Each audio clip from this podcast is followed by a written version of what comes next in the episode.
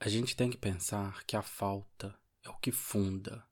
E dentro de um processo dialético, o desejo se move justamente em relação à falta. A falta, gente, não é o que causa angústia. Pelo contrário, a falta é o que move. A angústia é, na verdade, a falta da falta. Se está tudo preenchido, não há possibilidade.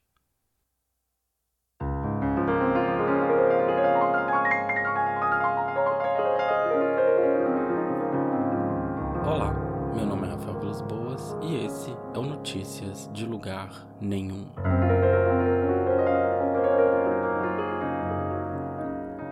Bom dia, boa tarde, boa noite, queridos ouvintes e ouvintas. Esse é o primeiro episódio da segunda temporada e hoje vamos falar sobre o que seria ser um artesão do vazio. Bora lá?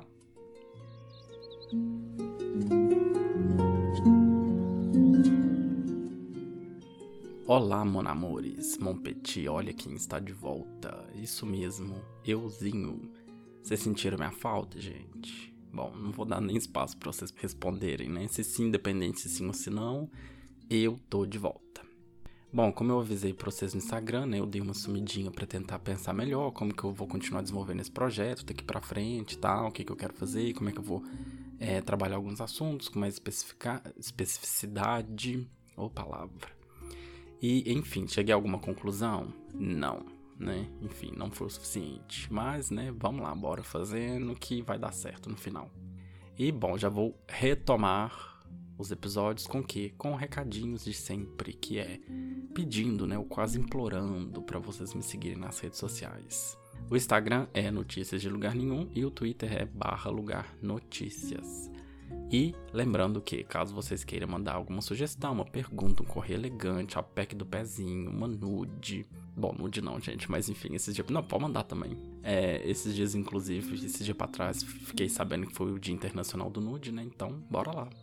Ou também um Pix, por que não, né? Já que tá na moda. Bom, o e-mail é notícias de lugar nenhum, arroba gmail.com. Ó, oh, tô ficando mais rápido com os recadinhos, hein? Mas, gente, bora lá. Bora me seguir aí. Me segue. Pode estoquear. Beijos. Então vamos lá. Para começar o episódio, eu quero que vocês entendam um pouquinho a minha linha de raciocínio para montar esse roteiro. Bom, esse episódio ele é um desdobramento direto do episódio número 5, que foi sobre a palavra. Porque quando eu estava escrevendo o roteiro, esse roteiro do episódio 5, eu me deparei com a expressão artesão do vazio. E ela grudou na minha cabeça. Foi muito curioso, assim. Essa ideia de trabalhar o vazio, com as próprias mãos, me invadiu e tomou conta de mim. E daí eu fiquei pensando em como trabalhar esse roteiro. E como eu já tinha algumas ideias de roteiros prontos, eu deixei essa ideia se sentando assim no tempo dela. E como eu discuti no episódio sobre a palavra e sobre a rua, o caminhar pela cidade me traz bastante inspiração, assim, o movimento, o próprio movimento do corpo, né? Parece ajudar a minha cabeça a sair do seu ciclo vicioso, sei lá, de pensamentos constantes e também a se movimentar, portanto, de forma produtiva. Já outra atividade que também me traz leveza e me ajuda a fluir os pensamentos é o banho.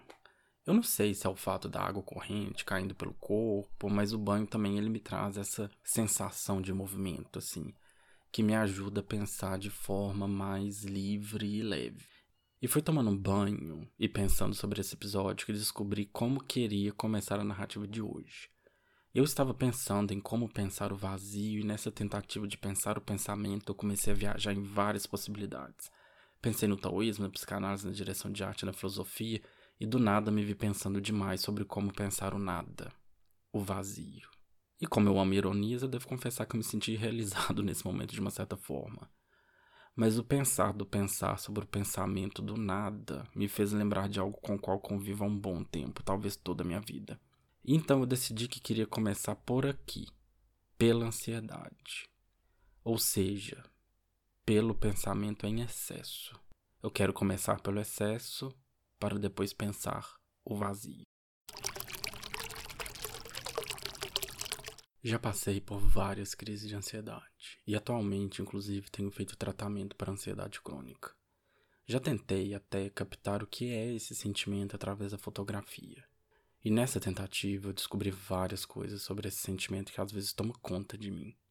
E é assim que eu enxergo a ansiedade. A ansiedade é movimento, é estático, é se mover depressa quando se quer apenas respirar, é paralisar quando o mundo se move rápido demais, é se despir, se olhar no espelho e não gostar do que se vê, é querer mudar, mas apenas enxergar as suas limitações, é querer. Ansiedade é a antecipação da frustração.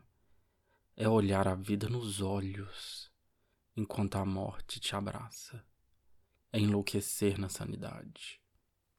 A ansiedade não é algo ruim, ela é um enfrentamento, o encontro do sujeito consigo mesmo. É ser invadido por desejos e ter a sensação de que não dará conta deles. Ansiedade é desejo, é querer existir. O que é uma vida sem desejos? É possível não se frustrar? A ansiedade é o confronto do eu com o outro. O eu quer existir, porém o outro se opõe. A ansiedade não é algo ruim. É um mergulho do sujeito em sua própria imensidão. É normal sentir medo quando enxergamos o quão grandiosos podemos ser. A ansiedade não é falta de luz. Ao contrário, é uma luz que não te permite ver a beleza do que te cerca. É uma luz que ilumina e escurece. Escurece o que a visão abarca, ao mesmo tempo que de tão intensa cega seus sentidos. Ansiedade é o abraço das sombras. É o beijo do dementador. Existe sombra sem luz? Bom, como eu disse, esse episódio é um desdobramento direto do episódio número 5, sobre a palavra. Porque quando eu estava escrevendo o roteiro, eu me deparei com a expressão o artesão do vazio. Eu achei essa ideia muito interessante. Tanto que hoje, se alguém me perguntasse o que eu gostaria de ser quando eu crescer, eu diria isso. Quero ser um artesão do vazio. Mas por que, que isso me chamou atenção? O que, que eu pensei quando eu escutei o artesão do vazio? Bom, a gente vai explorar um pouco dessa ideia aqui hoje. E para isso, eu vou dividir essa expressão e seguir dois eixos principais de debate. Vou explorar a ideia do artesão, a partir de uma leitura histórica e política, e depois vou trabalhar com a ideia de vazio, a partir de uma leitura psicanalítica, do yoga integral e filosofias orientais, e, se possível, da arte. E por fim, vou juntar esses dois conceitos e concluir o que, que eu vejo de potência na combinação dessas duas palavras. Então vamos lá, vamos pensar um pouquinho sobre essa ideia de ser um artesão.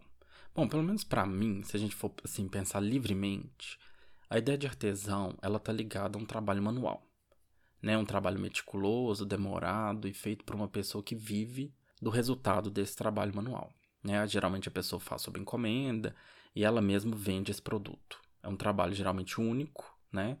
ou seja, o oposto da produção em massa que a gente vê né, hoje em dia. Essa é a minha ideia a princípio.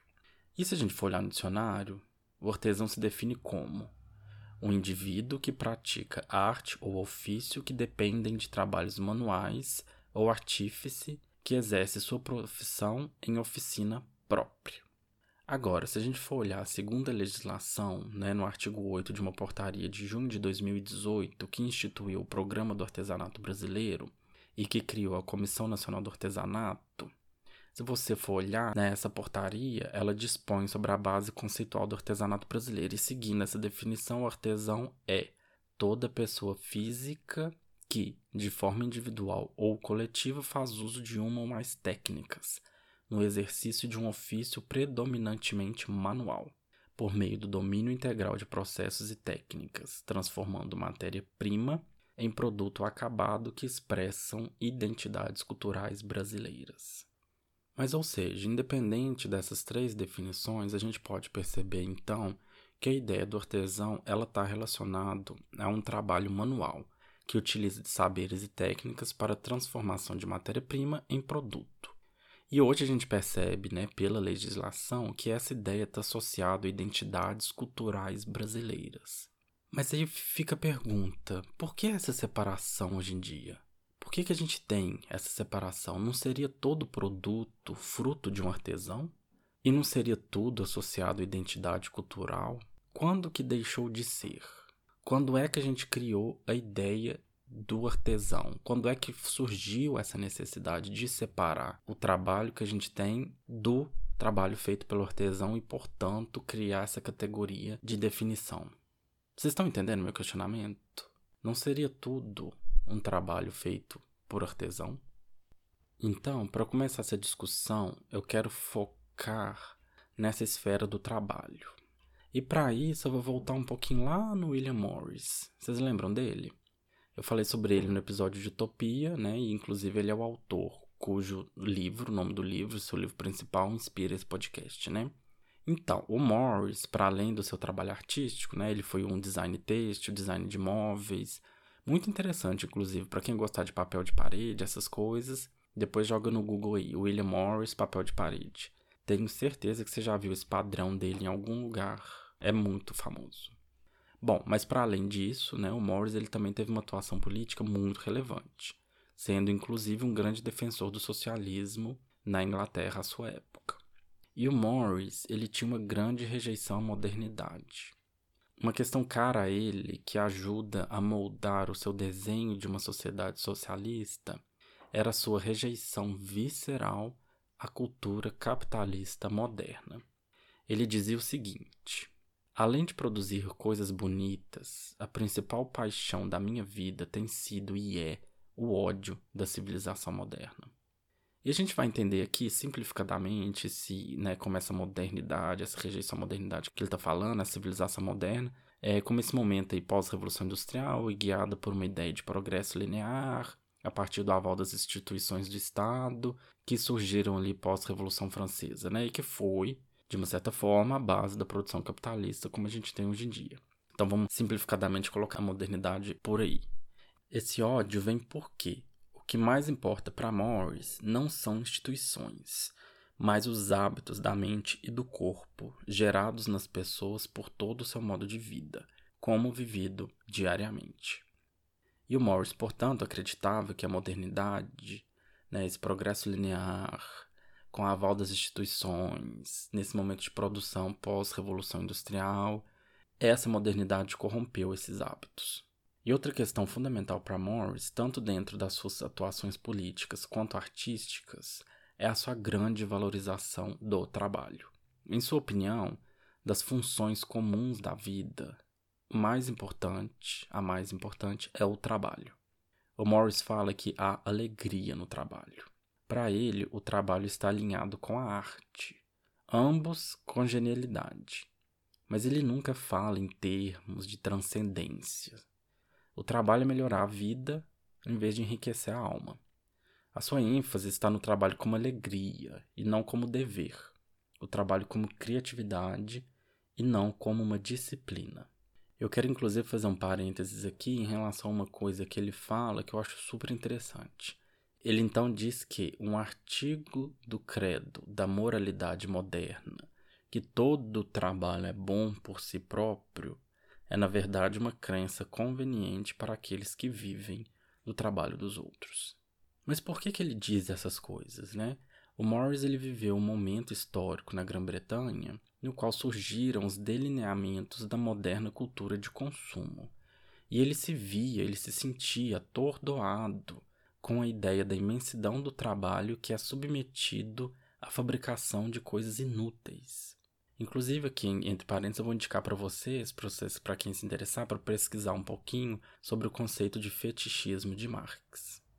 Mas voltando a essa moderna cultura de consumo, essa seria inclusive a visão do inferno de Morris, que seria muitos milhares de homens e mulheres fazendo nada com trabalhos terríveis e desumanos para que pessoas não muito felizes possam comprá-las para se atormentarem com seu fardo. E no mundo de Hammond, né, que é o personagem de News from Nowhere, que é o livro dele, é tudo que é feito é necessário e tudo que se faz é por prazer. Pensar e fazer estão integrados. um estado de ser que Morris associa às guildas medievais. Ou seja, a conexão psicológica entre o desejo humano por prazer e o desejo humano de fazer ou apreciar a arte está no coração do socialismo de Morris. Para Morris, a arte é outro nome para os produtos do trabalho não alienado. E o novo nome para a arte poderia ser simplesmente trabalho-prazer. Bom, então vamos lá, vamos continuar a linha de raciocínio aqui. E, já que ele citou essa ideia do trabalho não alienado, vamos ver um pouquinho mais o que, que seria isso. Porque eu acho essa ideia fundamental para a gente entender a relação do trabalho ao longo do tempo. E para também responder o nosso questionamento inicial. Bom, então vamos lá. Bom, de modo geral, alienação significa estar fora de algo, estar alheio a algo. E no caso da alienação do trabalho, ela é o efeito do trabalhador não ter acesso aos bens que ele mesmo produz. Para Marx, o trabalho é a forma como o ser humano constrói sua identidade ao superar obstáculos comuns do dia a dia, através da sua imaginação e capacidade de produção. O desenvolvimento da cultura fundamentou-se na produção, ou seja, no trabalho. Deste modo, o ser humano diferenciou-se dos outros seres da natureza pela construção de artefatos que visavam melhorar a vida de todos. A função do trabalho é compreendida como a capacidade de produzir coisas para suprir suas necessidades. No caso do trabalho, como forma de humanização, o resultado obtido é o bem-estar geral. Só que, ao longo da história, a humanidade se desenvolveu a partir de uma relação antagônica entre dominadores e dominados, né? que em Marx é a luta de classes. A produção passou, portanto, a ter o objetivo de suprir as necessidades da classe dominante, e não mais de todos. E a classe trabalhadora, também chamada de proletariado, perdeu seu lugar de destaque e deixa de ser o objetivo final de sua própria produção. E isso se dá a partir do momento em que há uma transição no modo de produção. Anteriormente, na manufatura e no artesanato, um trabalhador era dono dos meios de produção e participava de todo o processo, desde a aquisição de matéria-prima até a venda do produto final. E deste modo, ele tinha total consciência sobre o valor agregado por seu trabalho, que corresponde ao valor do produto final, subtraindo o valor dos custos de produção. Ou seja, na manufatura e no artesanato, o trabalhador utiliza a ferramenta. Na fábrica, ele é um servo da máquina. Então, a partir da Revolução Industrial, o trabalhador ele é alienado dos meios de produção, que passam a ser propriedade de um pequeno grupo. Por conseguinte, essa burguesia, esse pequeno grupo, é também dona do produto final. E resta ao trabalhador apenas a posse de si mesmo, entendida então como força de trabalho. E aí o que, que acontece? O trabalhador ele passa então a ser precificado e compreendido como mais um custo dentro do processo produtivo, um análogo às máquinas e às ferramentas. E esse pensamento é responsável pela desumanização do trabalhador e a origem do trabalho alienado. Então vamos lá, gente, para a gente continuar um pouquinho entendendo melhor o que é essa ideia de alienação ou de estranhamento, como é descrito por Marx, né? Então, para isso, eu vou continuar lendo aqui através da leitura de Marx, tá? E, gente, as referências que eu peguei, né, todos esses textos, esses conceitos que eu tirei, as referências vão estar todas linkadas na descrição do episódio, tá? Então é só vocês ir lá que vai estar os links direitinho para vocês terem acesso a esses textos, caso vocês queiram ler melhor, né, se aprofundar mais e tal. Tá tudo aí na descrição, vai estar tudo na descrição. Mas vamos lá, seguindo essa ideia né, de, da alienação que é descrita por Marx sob quatro aspectos. Então vamos lá. Primeiro, o trabalhador é estranho ao produto de sua atividade, que pertence a outro. Isto tem como consequência que o produto se consolida perante o trabalhador como um, entre aspas, poder independente e que, entre aspas, Quanto mais o operário se esgota no trabalho, tanto mais poderoso se torna o mundo estranho. Objetivo: que ele cria perante si, mas ele se torna pobre e menos o mundo interior lhe pertence. Segundo, a alienação do trabalhador relativamente ao produto de sua atividade surge, ao mesmo tempo, visto do lado da atividade do trabalhador, como alienação da atividade produtiva. Esta deixa de ser uma manifestação essencial do homem para ser um trabalho forçado, não voluntário, mas determinado pela necessidade externa. Por isso, o trabalho deixa de ser a satisfação de uma necessidade mas apenas um meio para satisfazer necessidades externas a ele. O trabalho não é uma feliz confirmação de si e desenvolvimento de uma livre energia física e espiritual, mas antes sacrifício de si e mortificação. A consequência é uma profunda degeneração dos modos do comportamento humano. Terceiro aspecto. Com a alienação da atividade produtiva, o trabalhador aliena-se também do gênero humano. A perversão que separa as funções animais do resto da atividade humana e faz delas a finalidade da vida implica a perda completa da humanidade. A livre atividade consciente é o caráter específico do homem. A vida produtiva é vida genérica.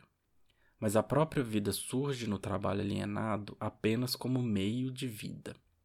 Além disso, a vantagem do homem sobre o animal, isto é, o fato de o homem poder fazer de toda a natureza extra-humana o seu corpo inorgânico transforma-se, devido a esta alienação, numa desvantagem, uma vez que escapa cada vez mais ao homem, ao operário, o seu corpo inorgânico, quer como alimento do trabalho, quer como alimento imediato, físico. Quarto aspecto. A consequência imediata desta alienação do trabalhador da vida genérica, da humanidade, é a alienação do homem pelo homem. Em geral, a proposição de que o homem se tornou estranho ao seu ser, enquanto pertencente a um gênero, significa que um homem permaneceu estranho a outro homem e que, igualmente, cada um deles se tornou estranho ao ser do homem. Esta alienação recíproca dos homens tem uma manifestação mais tangível na relação operário-capitalista. Bom, gente, então vamos lá para resumir, para a gente fechar esse primeiro tópico, né? O tema da alienação, ele tende a se concentrar na alienação produzida no regime de trabalho sob o sistema capitalista e na alienação que, na sociedade industrial e na sociedade de consumo, transforma pessoas e relações interpessoais em coisas e em relação entre coisas. Em meio à diversidade de temáticas pertinentes ao mundo capitalista que tomou por tarefa esclarecer, eventualmente retornam os antigos interesses pela alienação, particularmente o fetiche da mercadoria, ou seja, a tendência do homem moderno a enxergar tudo como mercadoria da qual se apropriar ou que se pode comprar, inclusive o sentimento das pessoas, e a reificação do próprio trabalhador. A desalienação do trabalhador, ou seja, a dissolução daquele estranhamento que, nas sociedades modernas industrializadas, havia se tornado a raiz de todos os estranhamentos, corresponde ao momento em que o trabalhador percebe, finalmente, que o mundo inteiro é produzido por ele. Mas então vamos lá, gente, vamos continuar. Mas e o vazio? Né? O que, que a gente pode dizer sobre isso, mudando agora, passando para o outro tema desse, desse episódio, né? O que, que a gente pode dizer sobre o vazio?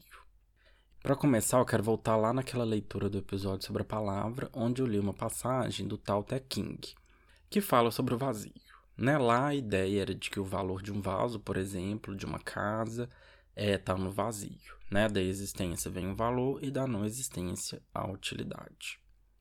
E aí tem outro autor também que a gente pode citar aqui, que tem uma anedotazinha que trabalha com o mesmo tópico, né? Que é o Heidegger, né? Que ele fala o seguinte: O vazio como tal é algo em torno do qual eu também posso construir alguma coisa.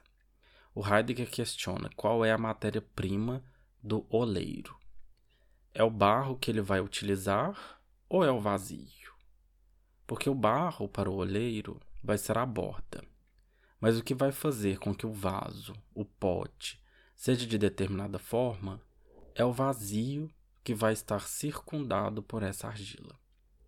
Então, ele vai imaginar um determinado tipo de vazio e em torno desse vazio ele constrói as bordas, o vaso, constrói o pote, a panela e assim por diante. Esse vazio é exatamente aquilo que o oleiro vai utilizar para circundar com argila e fazer os vasos das formas mais diversas possíveis. Nesse sentido, a argila vai ser exatamente o limite ou a fronteira do vazio, vai delimitá-lo. É esse vazio que vai ser circundado com a argila e vai construir um vaso. Né? Essa é metáfora de Heidegger e ela pode nos mostrar, por exemplo, como que a nossa cabeça pode utilizar o vazio para construir uma obra de arte, por exemplo. E é aqui o meu ponto de partida para falar um pouquinho sobre a psicanálise. E para isso eu vou fazer um paralelo da minha cabeça, viu, gente? Da minha cabeça isso, entre o vazio e a falta. A gente tem que pensar que a falta é o que funda, e dentro de um processo dialético, o desejo se move justamente em relação à falta. A falta, gente, não é o que causa angústia, pelo contrário. A falta é o que move. A angústia é, na verdade, a falta da falta. Se tudo está preenchido, não há possibilidade. Lacan coloca em termos de uma presença que só é presença onde falta a falta. Se há presença demais, sem possibilidade de que haja falta, é isso que vai fazer com que surja angústia, porque vai faltar a possibilidade de se construir algo na ordem simbólica. A falta, ela presume organização simbólica. E aqui também eu quero marcar uma diferença entre a falta e o nada. Porque, por exemplo, quando eu estou falando de vazio, eu não quero dizer o nada. A falta presume organização simbólica. E aqui eu quero marcar uma diferença também entre a falta e o nada. Porque, por exemplo, quando eu estou falando de vazio, não necessariamente quero dizer o nada, né? Que a falta, ela pressupõe uma organização simbólica. E o nada é a negação da existência. Por exemplo, se você vê um espaço vazio em um instante, ou seja, né, a falta de um livro, pressupõe-se a existência de uma organização, da própria biblioteca. Agora, o nada seria a não existência da biblioteca. Vocês estão me entendendo, gente? Então, para expandir mais ainda essa ideia, eu quero aqui discutir a ideia do vazio a partir de uma perspectiva bem diferente. Às vezes até um pouco, não sei, mas um pouco contraditória, talvez, com a ideia da psicanálise. Mas tudo bem, eu não estou aqui tentando construir uma teoria, né? Eu quero debater a partir de pontos de vista diferentes, né? E para isso, vamos entender um pouco melhor a ideia do vazio a partir do yoga integral. E para isso vou pedir a ajuda da minha amiga Adriene, né, que ela é uma estudiosa do yoga integral de filosofias orientais. Então vamos escutar um pouquinho sobre o que, que ela tem a dizer sobre o vazio. Oi, gente. É Adriene aqui mais uma vez. É, o Rafael pediu para eu falar um pouquinho sobre o conceito do vazio dentro das tradições orientais, pensamentos metafísicos, né, que vem permeando é, a nossa história como humanidade há milênios, né? Então, eu gostaria de ler aqui dois, dois, trechos é, de livros que eu tenho. Um que é o, o Tao Te King, né? Que é de Lao Tse, é, que é uma versão integral e comentários, terceira edição, pela editora Atar. É, esse livro, é uma das situações que eu vou falar, né, desse livro, é, ele tem um capítulo especificamente dedicado a falar so do, sobre o vazio. Só que é importante é, eu dar um pequeno contexto antes de eu fazer essa, essa citação, que muita gente pode não estar tá familiarizado com o conceito de tal, ou é, no pensamento indiano, que seria para Brahman, ou Purushottama, é, que seria a realidade é, que é a estabilidade para que a manifestação aconteça, né? Então, essa qualquer coisa, qualquer é, criação ou é, uma forma de se expressar tem que vir de algum lugar, né? Então, se a gente toma o mundo que a gente vive como uma criação, né, que, que veio de algum lugar está é, apoiado sobre alguma base é, que tenha saído que tenha de onde sair dessa criação. Então, esse conceito de base estável na qual a criação se encontra é, pode ser chamado de tal, pode ser chamado de Deus, pode ser chamado de é, ser supremo, enfim, depende de, de que tradição tá, você está falando, de que época você está falando, é, tem vários nomes. Então, no Tao Te King, é, ele começa falando assim: o Tao é vazio, porém inesgotável. Que abismo! Então, é, o que quer dizer esse vazio? Vazio para nós, né, que entendemos com a mente. Então ele fala aqui nesse capítulo que chama vazio, com efeito, para o nosso entendimento, que não vai além do sensível e do inteligível, o tal é vazio das formas e imagens percebidas pelos sentidos, e parece-nos vazio das virtudes, qualidades e propriedades que distinguimos no tempo e no espaço. Já que nenhuma delas lhe é aplicável. Ele não é nada que possamos nomear, definir, conceber ou imaginar com nossas faculdades, o que corresponde para nós ao vazio absoluto. Porém, é inesgotável, pois sua potência criadora manifesta-se perpetuamente, sem qualquer limitação. Entre aspas, os dez mil seres contam com ele para nascer e viver. Fecha aspas e ele derrama sobre todos a superabundância dos seus dons. Então, na verdade, esse vazio é uma potência ilimitada, né, de, de formas e, enfim, diversas é, situações que a gente não consegue aprender com a mente, né? A gente não sabe nomear, não sabe classificar, não sabe qualificar, porque está além da nossa mente. Então, nos parece vazio é, quando a gente tenta entender conceitualmente.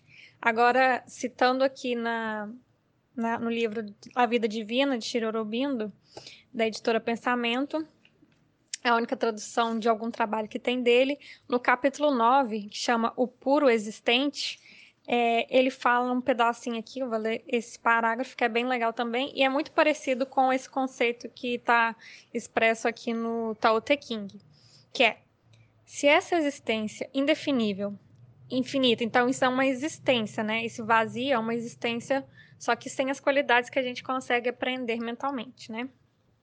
Então, se essa existência indefinível, infinita, sem tempo, sem espaço, é, ela é necessariamente um puro absoluto. Não pode ser reduzida a uma quantidade ou a muitas quantidades. Não pode ser composta de qualidade alguma, nem de uma combinação de qualidades. Ela não é um agregado de formas ou um substrato formal de formas. De todas as formas, quantidades, qualidades desaparecessem, se todas as formas, quantidades e qualidades desaparecessem, ela permaneceria. Existência sem quantidade, sem qualidade, sem forma, é não apenas concebível, mas é a única coisa que pode conceber por trás desses fenômenos. Então, seria essa base estável que eu comentei. Necessariamente, quando dizemos que ela existe sem esses fenômenos, queremos dizer que os excede, que ela é algo em que eles entram de tal maneira que deixam de ser o que chamamos forma, qualidade e quantidade, e algo de onde, é, de, de onde emergem como forma, qualidade e quantidade no movimento. Estas não desaparecem em uma forma única, uma qualidade única, uma quantidade única, que seria a base de todo o resto porque isso não existe, mas é algo que não pode ser definido por nenhum desses termos. Assim, todas as coisas que são condições e aparências do movimento entram nisto, com letra maiúscula, de onde vieram. E lá, enquanto existem, tornam-se algo que não pode mais ser descrito com os termos que lhes são apropriados no movimento.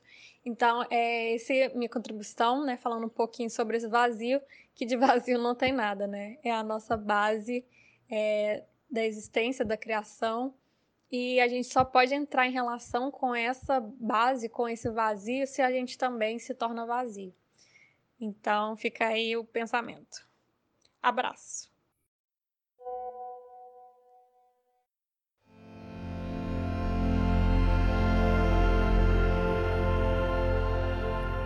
Leitura de algum lugar.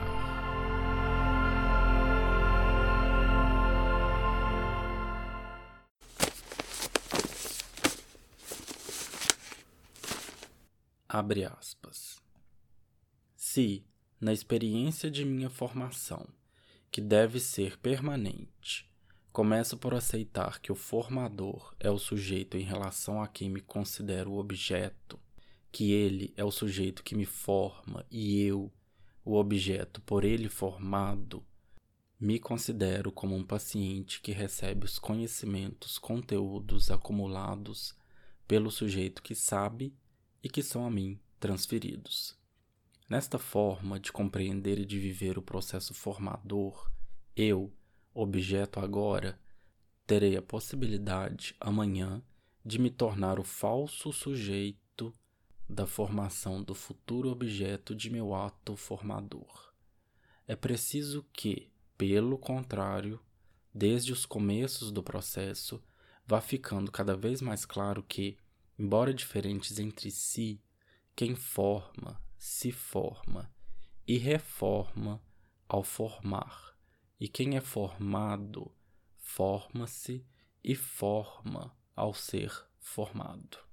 É neste sentido que ensinar não é transferir conhecimentos, conteúdos, nem formar é a ação pela qual um sujeito criador dá forma, estilo ou alma a um corpo indeciso e acomodado. Não há docência sem discência. As duas se explicam e seus sujeitos, apesar das diferenças que os conotam, não se reduzem à condição de objeto um do outro. Quem ensina aprende ao ensinar e quem aprende, ensina ao aprender. Quem ensina, ensina alguma coisa a alguém. Por isso é que, do ponto de vista gramatical, o verbo ensinar é um verbo transitivo relativo, verbo que pede um objeto direto, alguma coisa, e um objeto indireto, a alguém. Do ponto de vista democrático, em que me situo, mas também do ponto de vista da radicalidade metafísica em que me coloco e de que decorre minha compreensão do homem e da mulher como seres históricos e inacabados, e sobre que se funda a minha inteligência do processo de conhecer, ensinar é algo mais que um verbo transitivo relativo. Ensinar inexiste sem aprender e vice-versa e foi aprendendo socialmente que, historicamente, mulheres e homens descobriram que era possível ensinar. Foi assim, socialmente aprendendo, que ao longo dos tempos mulheres e homens perceberam que era possível, depois preciso, trabalhar maneiras, caminhos, métodos de ensinar. Aprender precedeu ensinar, ou, em outras palavras, ensinar se diluía na experiência realmente fundante de aprender. Não temo dizer que inexiste validade no ensino de que não resulta de um aprendizado em que o aprendiz não se tornou capaz de recriar ou de refazer o ensinado, em que o ensinado não foi apreendido, não pode ser realmente aprendido pelo aprendiz. Fecha aspas. Esse é um trecho de Pedagogia da Autonomia de Paulo Freire. Bom, gente, por que, que eu li esse texto? Eu estava pensando sobre isso uns dias atrás e do nada eu me deparei com um livro do Paulo Freire aqui em casa. E aí eu resolvi ler ele e encontrei a resposta porque eu estava procurando. E o que que é? Eu quero que fique claro aqui que eu não estou falando é, quando eu proponho temas, quando eu escrevo esses roteiros, né? Eu não estou falando de lugar institucional e nem de um lugar de autoridade assim sobre todos esses assuntos que eu discuto aqui. É, o meu podcast, assim, o que eu quero, pelo menos o que eu quero que ele seja, né? É, é sobre a construção de um pensamento a partir de reflexões interdisciplinares, assim. E o que eu queria é compartilhar exatamente esse processo com vocês. Eu quero deixar claro que eu também estou aprendendo por aqui. Aqui também é o meu lugar de aprender. A questão é que eu quero compartilhar esse processo com vocês. Então, eu não falo aqui necessariamente como um professor. Eu falo mais, acho que até como aluno. Claro, né? Tem alguns assuntos que eu tenho mais domínio, é, porque tem até muita coisa aqui que inclusive veio da minha dissertação, mas esse podcast ele é também sobre o processo de aprender. Então, assim, eu não quero que vocês reproduzam o que eu estou falando aqui. Eu quero que, a partir das minhas provocações, vocês reflitam sobre um tema e tirem suas próprias conclusões. E acima de tudo, claro, assuma suas conclusões.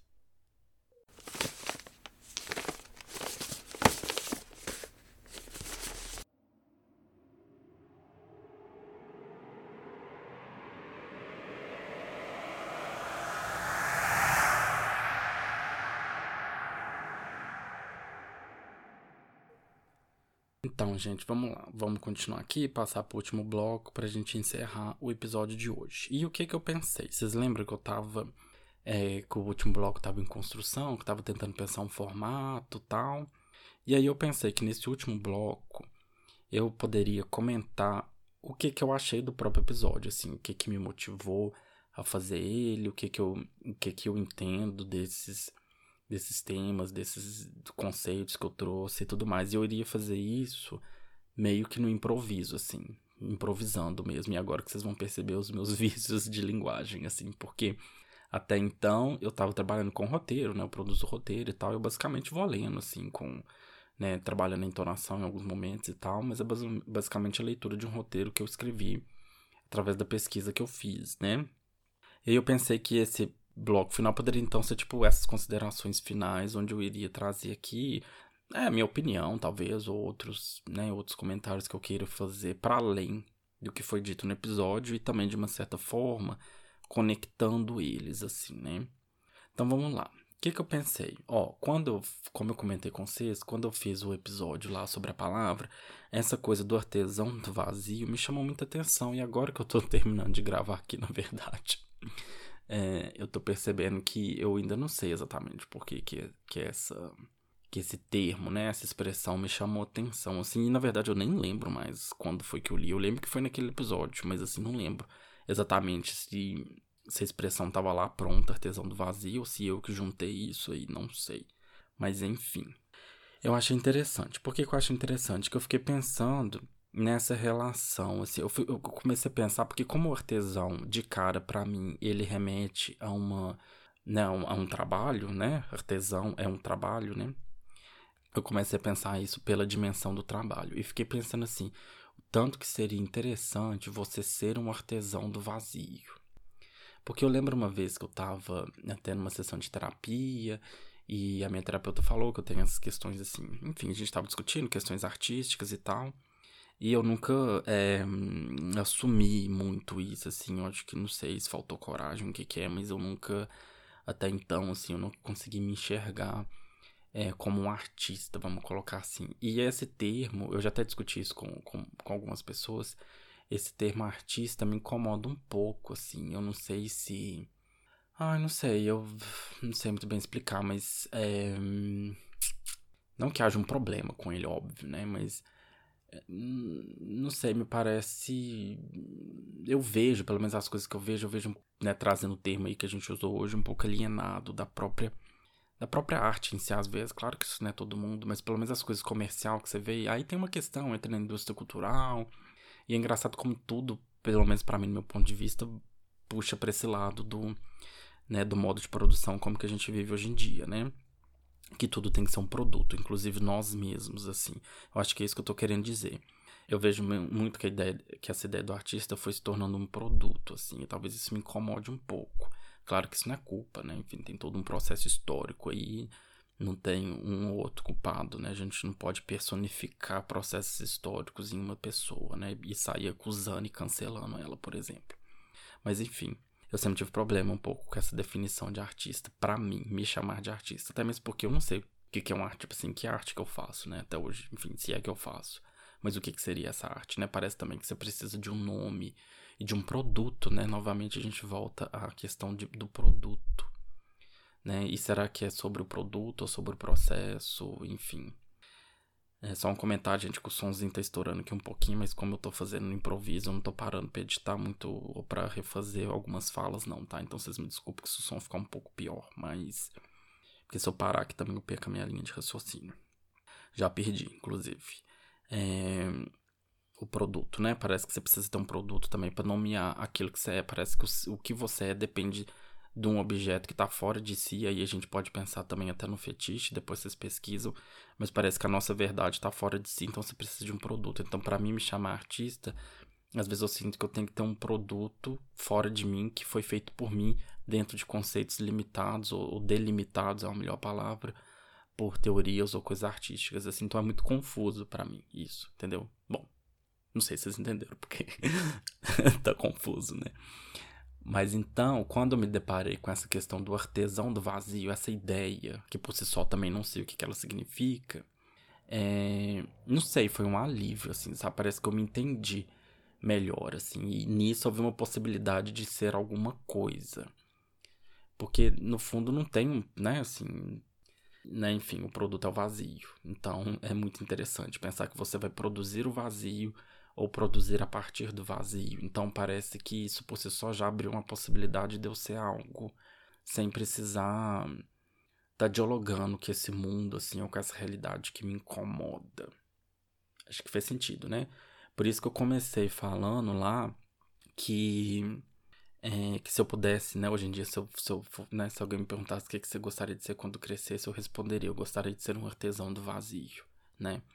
E aí, para trabalhar essa ideia do artesão, né, eu voltei fui parar, acabei falando lá da alienação do trabalho, a partir de uma leitura de Marx, né? Que ele fala muito sobre a alienação do trabalho, ele trabalha muito com essa questão do trabalho, que eu acho, vejo muito é, coerência no que ele fala. Parece que muitas dessas coisas são tão atuais, né? Não sei se vocês perceberam isso também. Mas é engraçado, né? Mais uma vez, para falar do artesão, eu fui falar o que, que não seria um artesão, que seria uma pessoa, um trabalhador alienado do próprio trabalho que vende a sua força de trabalho e não mais um produto, né? Então, seja, a partir da negação eu fui falar sobre o que eu queria falar. Não sei se vocês perceberam isso, mas. Enfim, acho que eu gosto dessa ideia. Acho não, tenho certeza, né? Porque até então tem, eu tenho tocado muito nessa tecla do, da negação como uma possibilidade de afirmação também, né? Que no fundo isso para psicanálise é um paraíso de possibilidades, mas eu, eu ainda não sei muito bem o que, que isso quer dizer. Se alguém souber, me comente aí. E aí eu trouxe essa questão do Morris também, né? Tudo bem que o Morris ele era, foi muito criticado também por ser um, ele era, né, considerado um socialista utópico, e, então os próprios até o Ai, gente, qual que é o amigo do Marx? Ah, o Engels, o Engels, o Engels critica muito esse socialista utópico e tal, e eu, eu até entendo, eu vejo isso, né, mas é, mas aí o também, eu acho que ele não tá trabalhando ele, esse termo aí, não tá dentro do que a gente trabalhou como utopia, é tá usando de forma diferente, tá, como a gente pensou, que é aquela coisa da, da impossibilidade que a gente discutiu no primeiro episódio, mas, é, mas é uma coisa saudosista, vou colocar assim também, ele tinha uma coisa saudosista, é, que não necessariamente movia as coisas para frente. Eu entendo, eu concordo, mas eu ainda gosto muito do Morris pela porque eu acho que a gente precisa criar imaginários também, né? Uma possibilidade, a gente precisa imaginar mundos também para que eles possam acontecer. Esse é o meu posicionamento, isso é o que eu acho. E aí eu comecei lá perguntando onde que foi então que a gente criou essa ideia do artesão, e se, se tudo não seria artesanato, se tudo, né, o trabalho não, não seria por si só tudo artesanato. Não é, né? Não é mais, mas onde, onde então estaria essa divisão?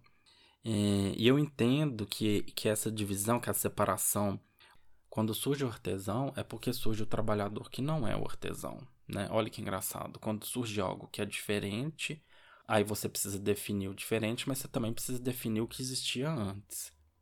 Faz sentido? Então, para mim, tá nesse processo aí. Quando o trabalhador ele deixa de ser aquela pessoa envolvida em todo o processo de produção e passa a vender o seu trabalho para uma outra pessoa, então, que é dono da fábrica, o que quer que seja, usar, usar esses exemplos clássicos de fábrica, né, que é mais fácil de imaginar.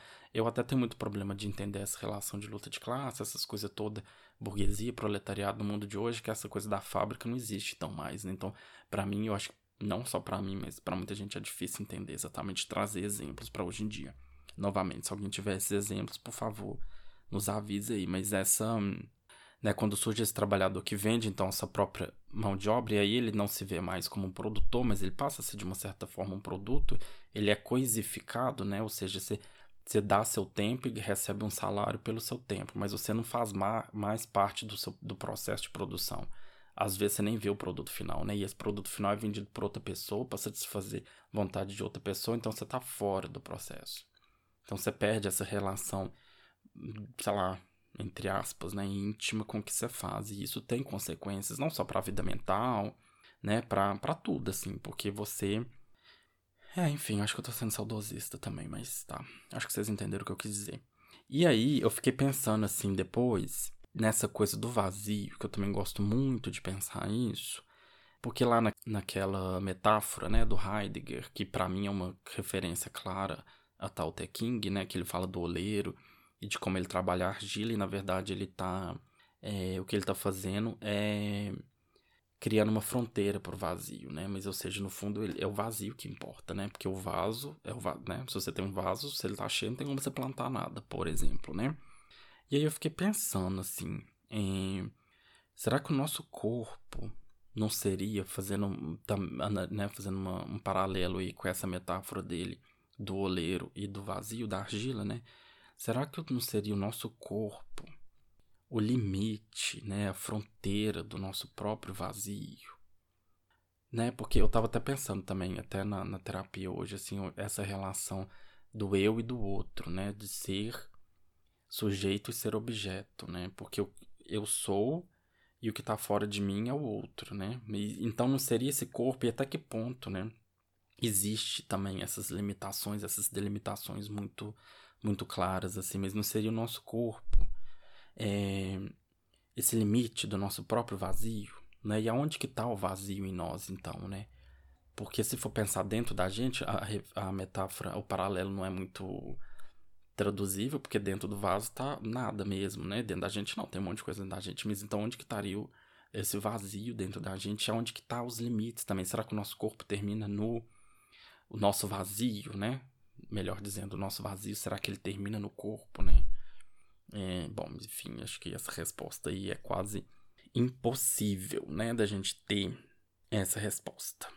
E para fechar, queria terminar assim com uma provocação, que é o seguinte: se a gente pudesse, ó, essa pergunta, essa provocação para você. Se a gente pudesse voltar atrás e nos ver como artesões, produzir o necessário por prazer e nos imaginando como um vazio que é limitado pelo nosso corpo, o que você faria de si mesmo?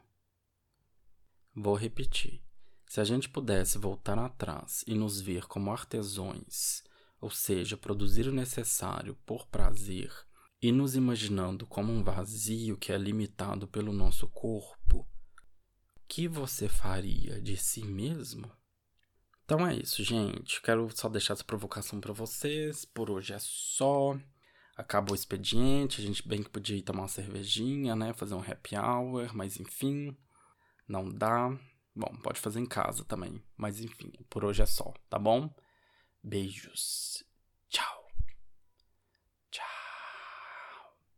Tchau. E nos ver como artesões. Arte... Peraí. Artesão, artesão. Qual que é o plural de artesão? Artesão, artesãos, artesões, né? Tesão. tesão. De tesão eu entendo, mas peraí. Artesões, ai, não sei. Peraí, deixa eu voltar. Inclusive, se quiser, pode me imaginar nuzinho, em todo ensaboado. Nossa, que piada péssima, meu Deus. É, tá, não, vou pagar isso. uh, tá. É, por que, que tá dando eco agora? Ai, meu Deus, meu pé dormiu. Ah.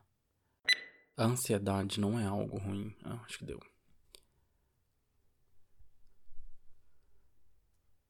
Não são as. Não são. Nossa senhora. Apaga. Não, apaga isso tudo. Apagar. Tem que falar isso no final. Cadê minha caneta? Tá aqui.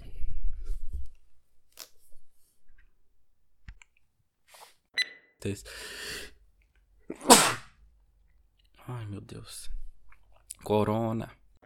Nossa, Bambuí nunca tem avião, gente.